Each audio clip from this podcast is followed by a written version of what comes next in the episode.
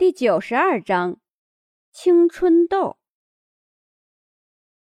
正想要扑过去，张逸晨却说了一句让他停手的话：“你觉得在将军府出现的女子会是谁？”看着张逸晨很得意的样子，那人学着张逸晨的语气反问：“那你觉得，在将军府出现的男子又是什么人呢？”压制住内心揍人的冲动。黑面男子就这样看着面前的小姑娘，只见小姑娘歪着头想了想，随即变了脸色。嗯，完了完了，这是哥哥！啊，原本还指望着能和他们好好的玩，不让他们看到自己脑残加智障的一面，但是现在好了，在哥哥面前毫无形象的大笑，啊，这下可完了。自己的淑女形象完全没了。张逸晨此时内心万马奔腾，那叫做一个后悔啊！怎么，被我问呆了？那傻妹妹。说完，走到张逸晨的身边，给张逸晨一个爱的拥抱。张逸晨愣了愣，还好自己的脑残加智障的一面没有被哥哥介意。妹妹。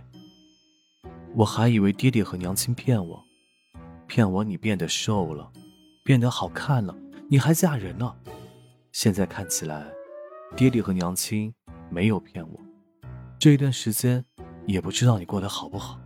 对了，洛尘妹妹有没有欺负你？要是欺负你的话，一定要告诉哥哥，这样哥哥才好。你又被欺负了，你这个小笨蛋！然后狠狠的把你受的委屈还给洛尘。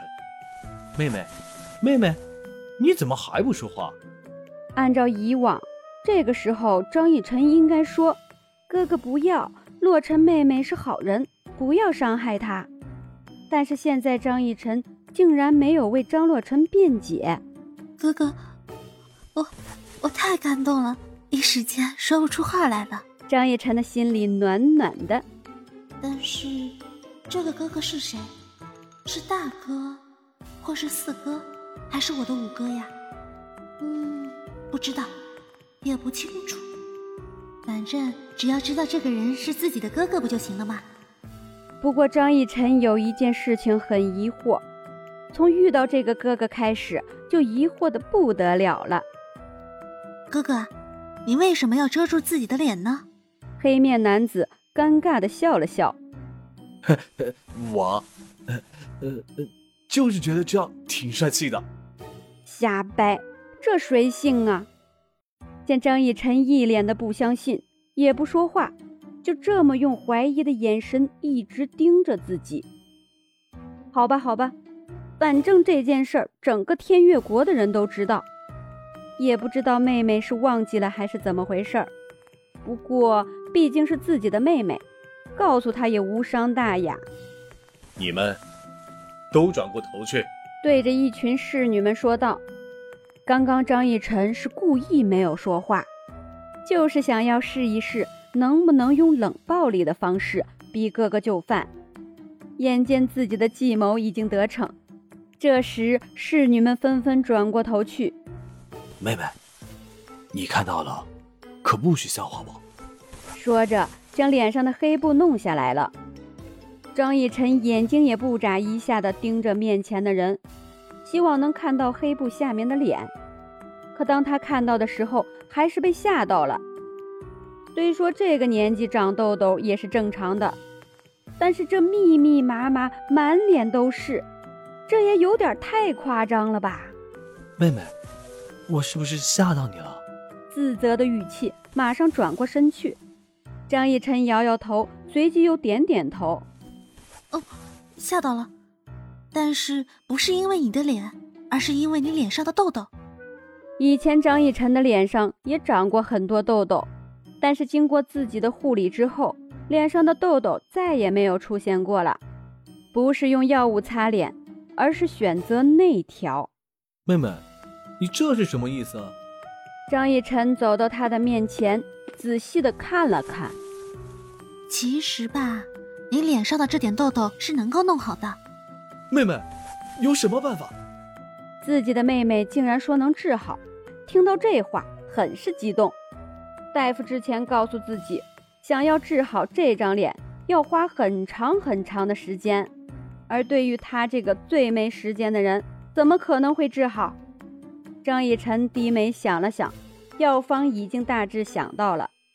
这个很省钱，也很省时间，只要你能够坚持下来，就一定能行的。说罢，自信满满的打了一个响指。张逸晨的哥哥眼睛放光，只要能将脸上的痘痘快速的去掉，就算是挥霍千金都没关系，只要不浪费他的时间就行。只有时间对他来说是最宝贵的。之后，张逸晨跟着这个哥哥又去看了其他的哥哥们，当中有两个哥哥最为瞩目，但是要说起名字，他也记不清楚。从第二天开始，张逸晨就开启了祛痘大作战的模式，先是吩咐下人去买药，然后自己亲手熬制。这六月的天气不是一般的热，忙活了整整一天。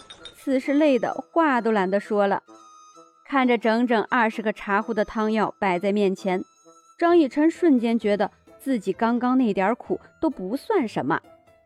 张逸晨往哥哥房间走去，身后浩浩荡荡的跟着二十个侍女，而且每个侍女手中都端着一个茶壶。张逸晨敲敲门，里面一个冷漠的声音传来：“进来。”推门进去，哥哥一个人在写着什么。走近前去，原来是账本。这桌上也堆满了各种账本。张逸晨将哥哥的账本挪了挪位置，腾出一个大地方。等到哥哥抬眼看到桌子上面摆满了茶壶的时候，惊讶地问道：“妹妹，这是什么？”经商这么久以来，他第一次感觉到害怕。张逸晨大方的一笑：“哥哥。”这是要给你吃的药啊！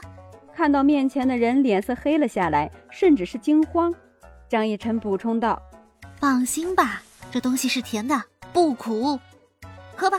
来来来。”张逸晨抓起一个茶壶就往自己的哥哥嘴里灌，根本不给他拒绝的机会，连话也没机会说，咕嘟咕嘟，这一壶茶水就被张逸晨灌到了肚子里。张姑娘。萧哲刚走进来，就看到张逸晨对他哥哥的这一粗暴行为。只见他哥哥无力地伸出手，求救一般的眼神看着他。那个，我没什么，你继续。就是妾小姐的师傅来了，妾小姐想要你去看看。说罢，转身就走。张逸晨想了想，妾母那么厉害，原来是有个师傅啊。好了，哥哥。等你把我灌下去的那点药排出来之后，就继续喝。嗯，你们两个守在这里。一个眼神过去，两个侍女点头回应。